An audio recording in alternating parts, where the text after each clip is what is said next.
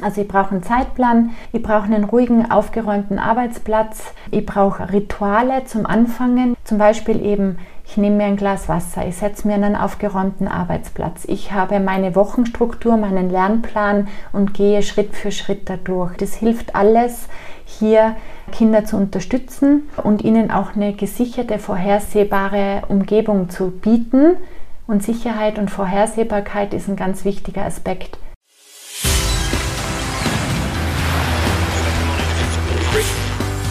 Zu wissen der Erklärpodcast der Tiroler Tageszeitung. Hallo und herzlich willkommen bei Gut zu wissen. Ich bin Vanessa Grill. In der heutigen Folge widmen wir uns dem Lernen und wie Eltern ihre Kinder dabei optimal unterstützen können. Viele Kinder und Jugendliche waren gerade während der Pandemie beim Homeschooling auf sich gestellt. Viele Schüler waren in dieser Ausnahmesituation und auch zurück im normalen Alltag überfordert. Die schulischen Herausforderungen können und sollten auch nicht alleine bewältigt werden. Die elterliche Unterstützung beginne schon beim Interesse, sagt die klinische Psychologin Verena Dresen. Den Kindern müsse das Lernen erst gelernt und Selbstständigkeit erarbeitet werden. Wie man da am besten vorgeht und Kinder am besten zum Lernen motiviert, darüber spreche ich gleich mit der Leiterin des Zentrums für Lernen und Lernstörungen an der UMI Tirol. Doch zuvor noch Fünf Fakten über das Lernen, die gut zu wissen sind.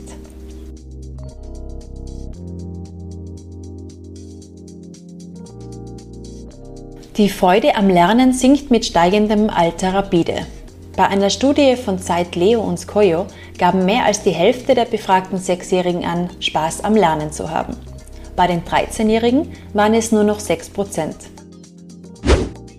In der Elefanten-Kinderstudie von 2011 und 12 fand der Deutsche Kinderschutzbund heraus, dass bereits jedes dritte Kind unter Stress leidet. Eine Studie der DAK und Leuphana Universität Lüneburg zeigt, dass Kopf- und Rückenschmerzen, Schlafprobleme sowie Gereiztheit zu den häufigsten Stresssymptomen bei Kindern und Jugendlichen gehören. Unter diesen Krankheitssymptomen leiden ebenso gute wie vermeintlich schlechte Schülerinnen und Schüler. Eine repräsentative Go-Student-Studie zeigt deutlich, dass Kinder in Österreich mehr Herausforderungen im Zusammenhang mit der Corona-Pandemie hatten, als Eltern es bemerkt haben. So gaben mehr als acht von zehn aller befragten Kinder in Österreich an, dass sie vor sozialen und lernspezifischen Problemen standen. Dies bemerkten jedoch nur 78 Prozent aller befragten Elternteile.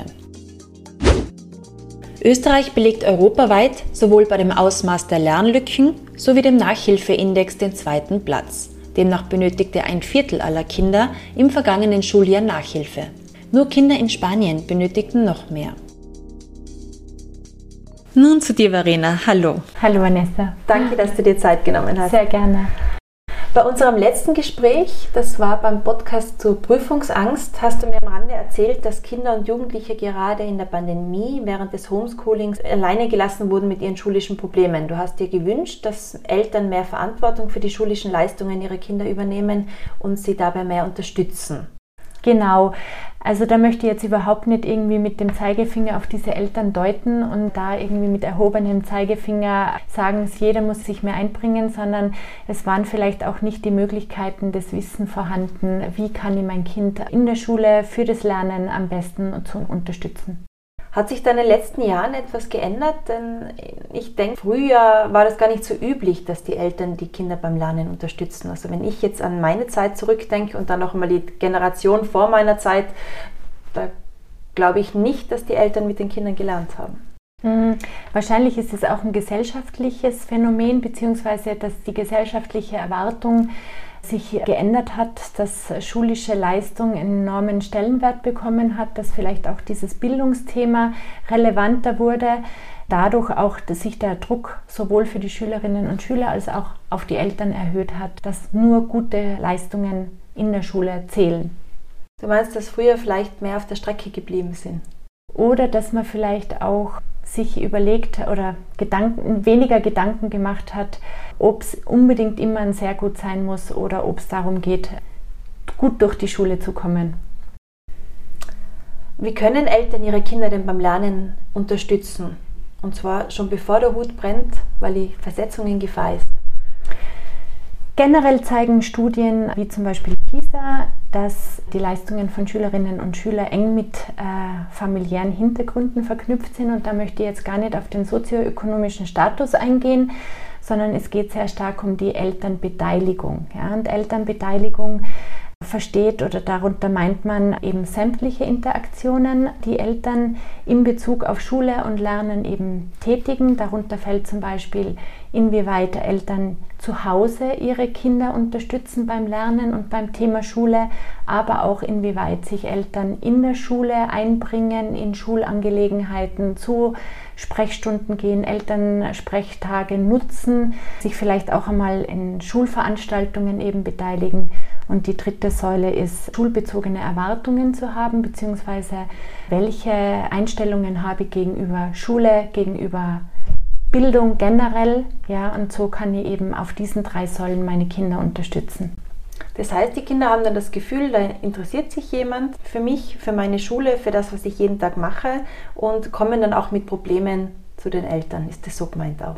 Ja, genau, weil ich meine, die Schule nimmt einfach einen riesigen Teil im Leben von schulpflichtigen Kindern ein, ja, und so wie man auch als Erwachsener gerne über seine Arbeit redet oder sich gerne austauschen möchte, so ist es natürlich auch wichtig für die Kinder, sich gesehen zu fühlen und auch hinsichtlich ihrem, was sie erleben, wie es ihnen geht, eben Fragen gestellt zu bekommen.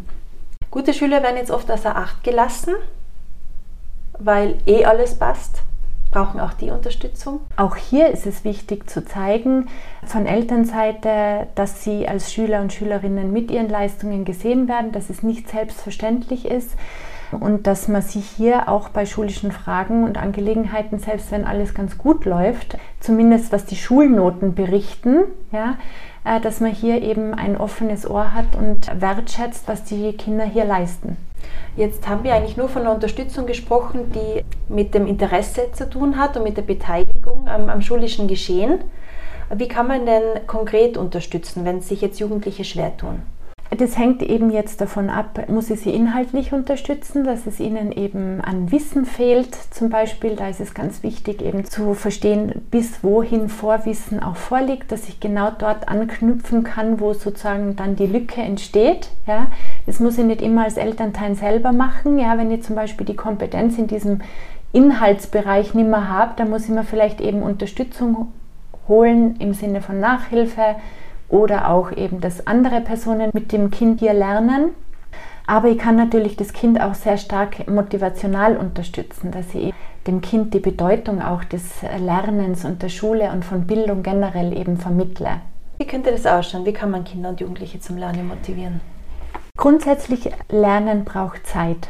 Wenn ich eine vorgegebene Wochenstruktur habe, wenn ich mit mir Zeit für das Kind einteile, Gerade oft ist die Situation, ich arbeite den ganzen Tag, komme nach Hause, nach dem Abendessen muss ich mich mit dem Kind noch einmal hinsetzen und das Kind unterstützen. Man muss gemeinsam überlegen, wie schaut die Woche aus, wann hat man in Ruhe Zeit auch zu lernen und auch eben so einen äh, Lernplan aufzustellen. Ja, gerade im Hinblick auf Schularbeiten, auf Tests ist genügend Zeit vorab wichtig, ja, weil man kurz ein, zwei Tage davor den ganzen Lerninhalt ja gar nicht mehr verinnerlichen kann. Ja. Also ich brauche einen Zeitplan, ich brauche einen ruhigen, aufgeräumten Arbeitsplatz, ich brauche Rituale zum Anfangen, ja, weil viele Kinder dieses Problem haben, anzufangen und dann auch dabei zu bleiben. Und Rituale helfen mir hier, zum Beispiel eben ich nehme mir ein Glas Wasser, ich setze mir einen aufgeräumten Arbeitsplatz. Ich habe meine Wochenstruktur, meinen Lernplan und gehe Schritt für Schritt dadurch. Ja? Also das hilft alles, hier Kinder zu unterstützen und ihnen auch eine gesicherte, vorhersehbare Umgebung zu bieten. Und Sicherheit und Vorhersehbarkeit ist ein ganz wichtiger Aspekt, auch beim Lernen. Dann kann ich natürlich das Kind unterstützen, indem ich mit dem Kind Aufgaben bearbeite und sozusagen als Modell fungiere, indem ich Schritt für Schritt durch die Aufgabe führe. Wichtig ist immer, wir wollen die Kinder dorthin bringen, dass sie schlussendlich dann selbstständig lernen können. Aber auch dieses Lernen zu lernen ist ein wichtiger Aspekt. Ja, woher sollen das die Kinder im Vorfeld schon wissen? Wir gehen dann immer sehr stark von uns selbst aus, was wir schon für Erfahrungen gemacht haben. Und die Kinder müssen aber erstmal lernen, wie lerne ich am besten? Was ist für mich sinnvoll? Wie lange kann ich meine Aufmerksamkeit aufrechterhalten? Ja? Ich nehme mir vor, vier Stunden zu lernen, das geht aufmerksamkeitstechnisch gar nicht. Also wann mache ich Pausen zum Beispiel? Oder auch eben, ich gebe diese direkte Instruktion und schaue dann, hat das Kind das verstanden, kann das das Kind in eigenen Worten wiedergeben, hat es also einen Plan im Kopf, wie es vorzugehen hat. Und so führe ich das Kind sozusagen zum selbstständigen Lernen. Das heißt, die Eltern sollten auch darauf eingehen, welcher Lerntyp ihr Kind ist, weil was bei einem gut funktioniert hat, ist aber vielleicht gar nicht das Richtige für das Kind. Genau, unsere Kinder tragen natürlich viele Anteile von uns in sich, ja, also das kann auch passen, ja, aber das heißt noch lange nicht, dass es tatsächlich passt. Und wir sehen ganz oft eben so Widerstände von den Kindern, wenn sie oft mit den Eltern zusammen lernen. Die resultieren meistens daraus, dass Eltern sehr genau vorgeben, wie was zu passieren hat und das möglicherweise gar nicht dem Lerntyp oder den Möglichkeiten des Kindes entspricht. Ja, also es gibt viele verschiedene Strategien und ich muss herausfinden, was ist für mein Kind sinnvoll, was kann es gut umsetzen. Also zum Beispiel lernt es leichter überhören. Ist es vielleicht sinnvoll, so ein Voice-Memo zu machen und sich das immer wieder anzuhören? Oder braucht es visuelle Stimuli, so Skizzen, Mindmaps, Bilder, an die diesen Lernstoff anknüpfen können? Oder braucht es möglicherweise auch Material? Ja? Alles, was ich taktil angreifen kann, was ich am Schreibtisch herumschieben kann. Dadurch ist eine bessere Veranschaulichung möglich, als wenn ich das nur abstrakt immer bespreche. Wie findet man das heraus? Ausprobieren und hinterfragen mit dem Kind zusammen, was hat gut funktioniert, was hat weniger gut funktioniert. Strategien können ganz unterschiedlicher Art sein und am besten ist es, verschiedene vorzugeben und mal zu schauen, was funktioniert, wo hat das Kind den größten Lernerfolg? Ja, und auch immer hinter, zu hinterfragen nach jeder Schularbeit, nach jedem Test oder auch so einer langen Arbeitsphase, was ist am hilfreichsten gewesen, wo hat es vielleicht irgendwo nicht so gut geklappt? Und dann findet man mit der Zeit heraus, was so die ideale Lösung fürs eigene Lernen bedeutet. Ich denke, manche Eltern haben trotzdem Angst, dass sie durch die Unterstützung wenn man sich bei der Hausaufgabe dazu setzt, dass die Kinder selbst aufhören zu denken und dass sie eben dann nicht selbstständig lernen. Ja, das kann möglicherweise sein. Ich denke, dass es eben so ein Lernprozess für die Eltern und für die Kinder selber ist. Am Anfang brauchen sie viel mehr Unterstützung und das ist eben auch zum Beispiel ein Prinzip, was ja auch in der Schule verfolgt. es wird Lernstoff vermittelt, es werden Lernstrategien vermittelt. Die Kinder werden da herangeführt, sie sollen das dann zu Hause ausprobieren äh, und auch ganz viele Strategien, wie zum Beispiel Referate zu machen, ja, hilft uns ja für späteres Arbeiten und Lernen. Ja. Und wenn ich Unterstützung anbiete, die vielleicht sehr direkt ist, muss ich mich dann im Laufe der Zeit immer mehr zurückziehen und auch mal von meinem Kind verlangen, schau mal, das hat letztes Mal gut funktioniert, probier es jetzt mal alleine, wenn du Unterstützung brauchst, bin ich da. Aber jeder Schritt in die Selbstständigkeit ist ein wichtiger Schritt. Eben, ich habe vorhin auch gemeint, Eltern müssen lernen, ihre Unterstützung zurückzuziehen, weil auf der anderen Seite nicht nur dieses gar keine Unterstützung erleben, sondern zu viel Unterstützung erleben und dadurch die Kinder gar nicht in dieses selbstständige Tun hineinkommen. Also ein Mittelmaß, ausgehend von direkter Unterstützung, konkreter, wirklich dabei sitzen, aber sich dann immer weiter rausziehen und die Kinder selbstständig äh, arbeiten lassen und nicht jedes Wort korrigieren und nicht jede Zahl korrigieren, sondern sie mal alleine arbeiten lassen und dann gemeinsam nochmal drüber zu schauen. Wir haben jetzt schon die Nachhilfe angesprochen. Wenn die Eltern nicht mehr nah genug am Lernstoff dran sind, dann hast du schon gesagt, sollte man eine andere Form der Unterstützung finden, sei es Nachhilfe oder jemand anderer soll mit den Kindern lernen. Genau, Nachhilfe ist immer dann, wenn sehr viel Stoff auch aufgeholt werden muss. Ja, also gerade wenn man jetzt zum Beispiel in der Sekundarstufe eine Schularbeit mit nicht genügend beurteilt wurde, dann ist es dringend notwendig, diesen verpassten Lernstoff auch aufzuholen. Da ist wahrscheinlich eine strukturierte Nachhilfe sinnvoll. Ansonsten rege ich immer sehr gerne an, auch vor allem je älter die Kinder werden, mit Freunden zu lernen, weil man da auch motiviert ist, dass man gemeinsam an einem Thema arbeitet. Das braucht natürlich auch am Anfang Anleitung, dass es nicht irgendwie in drei Stunden miteinander herumkaspern oder so ausartet. Aber gegenseitig können sich Schülerinnen und Schüler in ihren eigenen Worten sehr gut unterstützen. Sie wissen, wie die Lehrperson auch den Lernstoff vermittelt. Sie sind genau auch im gleichen Unterricht drinnen. Sie wissen Beispielaufgaben und können hier sehr gut unterstützen. Und die Motivation ist auch dabei, sich mit einer Freundin, einem Freund äh, dem Thema anzunähern. Und das hilft dann auch wirklich dabei zu bleiben, weil oftmals sehen sich die Kinder ja alleine stehend, dass nur sie lernen müssen. Und tatsächlich ist es so, dass aber genügend andere Kinder aus der Klasse auch das Ganze erarbeiten müssen. Und in der Gruppe ist es halt einfach netter. Wie sollen Eltern mit schlechten Noten oder Fehlern umgehen? Ganz wichtig ist, dass die Eltern ihre Wertschätzung dem Kind gegenüber nicht an den Schulnoten festmachen. Ja? Das machen die Kinder schon oft selbst genug dass sie denken, sie sind nichts wert, weil sie in der Schule entsprechend nicht die Leistung abrufen können.